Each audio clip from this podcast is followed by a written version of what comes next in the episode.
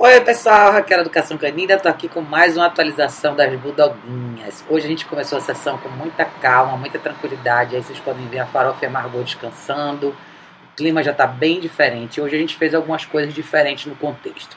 Hoje eu introduzi a coleira eletrônica para Margot, que é o elemento relativamente neutro da situação. É essa Budoguinha que está deitada aí, ela nunca brigou com ninguém, então eu trouxe ela para o contexto agora junto com a Kate para a gente trabalhar um pouco de engajamento de valor, que eu gosto de falar, que é o engajamento educativo, enquanto a farofa está na caixa de transporte. A farofa, para vocês que lembram, sempre foi o target da Kate, que é a bulldog inglesa que está aí. E hoje a gente aproveitou a oportunidade com a família inteira para fazer um pouco desse exercício. Foi muito surpreendente a resposta da Margot com a coleira eletrônica, foi super bacana. Ela ficou muito, muito, muito tranquila. Lembrando que a Margot era a mais ansiosa, é a mais agitada, que mais vocaliza. Então a gente fez uma sessão bem mais serena, bem mais silenciosa dessa vez. A Kate já veio em outro clima aqui para cima dessa vez, bem mais tranquila.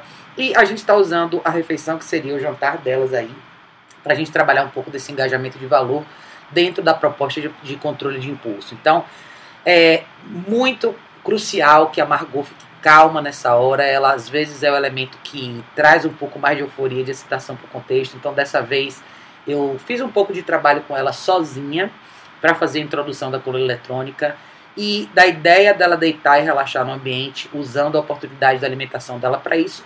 E resolvi trazer a Kate junto, uma coisa muito instintiva, mas eu vi que a Kate estava respondendo super bem. E esse é um exercício bacana, porque a gente está falando do recurso mais importante para os cães, que é a comida.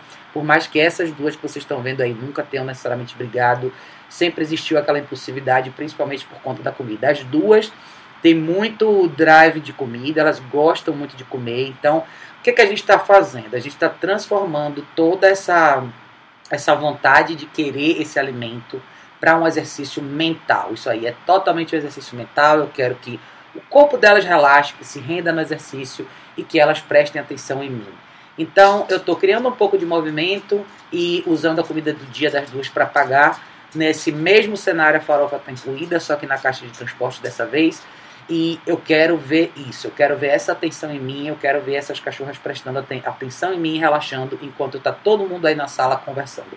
Especialmente porque hoje vai ser um dia diferente para elas, hoje vai ter visita em casa. Então eu quero que elas preparem a mente para estar num cenário, num cenário com pessoas, com movimento, com mais distração, sem necessariamente ficar naquele clima que elas ficavam antigamente, pulando em cima de todo mundo, sempre pedindo carinho, aquela coisa toda que vocês já estão acostumados a ver.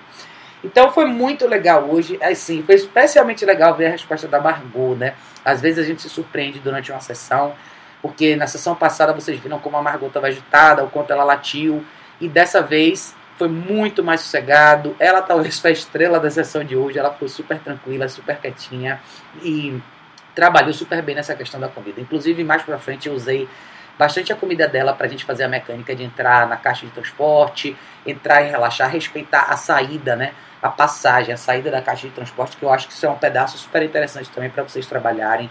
O que a gente não quer é que nem que o cachorro entre correndo nem saia correndo da caixa de transporte.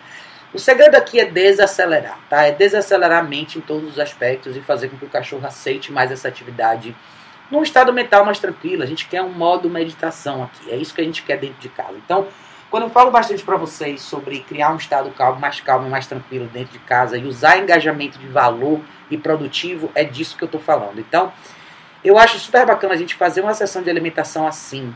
Ao invés do cachorro comer rápido no pote de comida, ele vai comer com um estado mais calmo, esperando. A gente está nutrindo o quê? Paciência, nutrindo tolerância, nutrindo respeito de espaço. Lembrando que são duas cachorras aí que tem muito, muito drive para alimentação. Então, para elas, a comida sempre representou muita euforia, muita animação. E dessa vez a gente fez questão de transformar um pouco desse cenário para que a coisa ficasse mais calma e mais tranquila, até para criar um clima mais receptivo para a farofa, que eu vou tirar ela da caixa de transporte dessa vez. Vai ser a primeira sessão que a gente vai fazer com as três fora. Lógico que aí nesse contexto a gente vai ter a Kate e a Margot com a coleira eletrônica e a Kate ainda vai estar na guia e eu vou trazer a farofa na guia também um pouquinho mais para frente. Mas quando eu falo para vocês de preparar o cenário para o cachorro ter sucesso, é isso. Então, eu não subi de vez e não comecei de vez com as três. Eu primeiro subi só com a Margot e a farofa, eu tirei uma da caixa de transporte, depois a outra. É, criei um estado mais calmo entre as duas, depois introduzi a Margot na caixa na, na coleira eletrônica, depois eu trouxe a Kate. Então eu quis fundamentar bastante esse pedaço do treino aí, para deixar claro para as duas que essa é uma atividade que vai acontecer com a minha orientação. Então eu quero que elas estejam preparadas, mais calmas, mais tolerantes para quando eu tirar a farofa da caixa de transporte e isso não se tornar um evento. Então é desacelerar, é descompressurizar a cabine, é trazer o cachorro para um estado mais tranquilo, onde a convivência seja mais harmônica.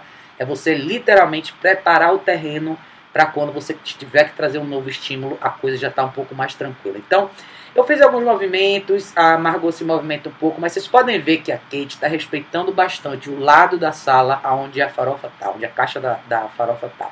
Eu quero isso, né? Muita gente tem problema com essa fase intermediária do treino que é justamente quando o cachorro evita, né? Então o que a, o que a Kate está fazendo, ela está evitando de olhar para o lado da farofa, ela está evitando essa distração. Então eu, eu prefiro que ela faça isso, eu quero que ela haja dessa maneira. Então agora eu trouxe a farofa para fora com a guia é, e eu vou criar um pouco desse movimento também. O que eu quero ver aí é um pouco da reação da Kate agora, dessa vez com a farofa fora da caixa de transporte, para ver se ela vai me mostrar um pouco daquela explosão que ela mostrava antes. Dessa vez eu vou ser bem mais cuidadosa e eu vou corrigir ela na intenção. Então, a primeira reação que a farofa tem quando ela sai da caixa de transporte é querer evitar a Kate. Ela quer sair do raio de visão da Kate, ela tende a se esconder. E eu não quero que ela se esconda, né? Porque quando o cachorro se esconde, ele mostra essa fragilidade, ele acaba exatamente desencadeando esse possível ataque do cachorro que, é que algumas vezes no passado já teve essa atitude. Então, eu vou corrigir ela talvez umas duas vezes, nas vezes que ela está olhando para a farofa, é isso que eu vou fazer. Então eu estou fazendo alguns movimentos com a farofa um pouco mais distantes, e até eu poder trazer ela de volta para o contexto. Mas nessa hora é aquela história. Primeiro você começa com um espaço maior, um espaço mais seguro para fazer esse trabalho, para você ir reaproximando aos poucos. Qual a minha intenção nesse exercício? Eu quero que elas se tolerem. Eu quero que elas tolerem a presença uma da outra no ambiente sem nenhum tipo de explosão. A grande diferença que a gente vê quando. Eu deixei a Margot um pouco mais tranquila agora, mais livre, né? A única coisa que eu vou. Eu tô só supervisionando ela para ter certeza que ela não vai trazer nenhuma euforia. Ela não vai nem ficar em cima da Kate, nem em cima da farofa e não vai trazer nenhuma euforia para o contexto. Eu quero que ela literalmente seja um elemento neutro. Uma chave para isso é ninguém engajar com ela e a gente conseguir manter esse estado de tranquilidade que a gente já vem nutrindo desde o início da sessão. Então, vocês vão me ver trazer a farofa mais para o contexto, né? Eu quero que ela esteja aí do meu lado, eu não quero que ela fuja da situação. Existe uma distância segura, as duas, dois, as duas cachorras aí estão na guia, eu estou na guia, a farofa está só com a guia unificada e a Kate está com a Proncolo e a Icolo lá na mão do pai dela. Então, eu tenho o controle da coleira eletrônica, se eu precisar intervir, eu vou intervir à distância, mas o que eu quero trazer agora é a farofa para o contexto, sabendo que eu posso advogar por ela.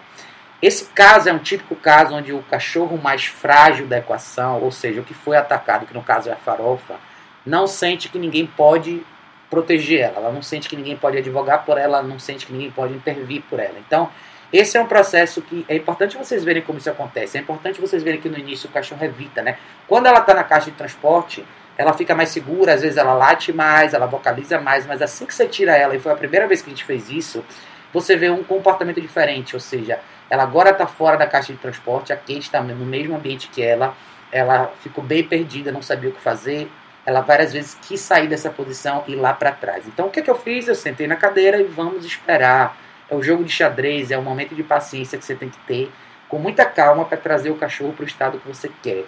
Eu quero que ela se renda à presença da Kate, sabendo que eu estou ali para intervir se for necessário. Então, esses são momentos cruciais da reconstrução de associação de um cachorro com outro.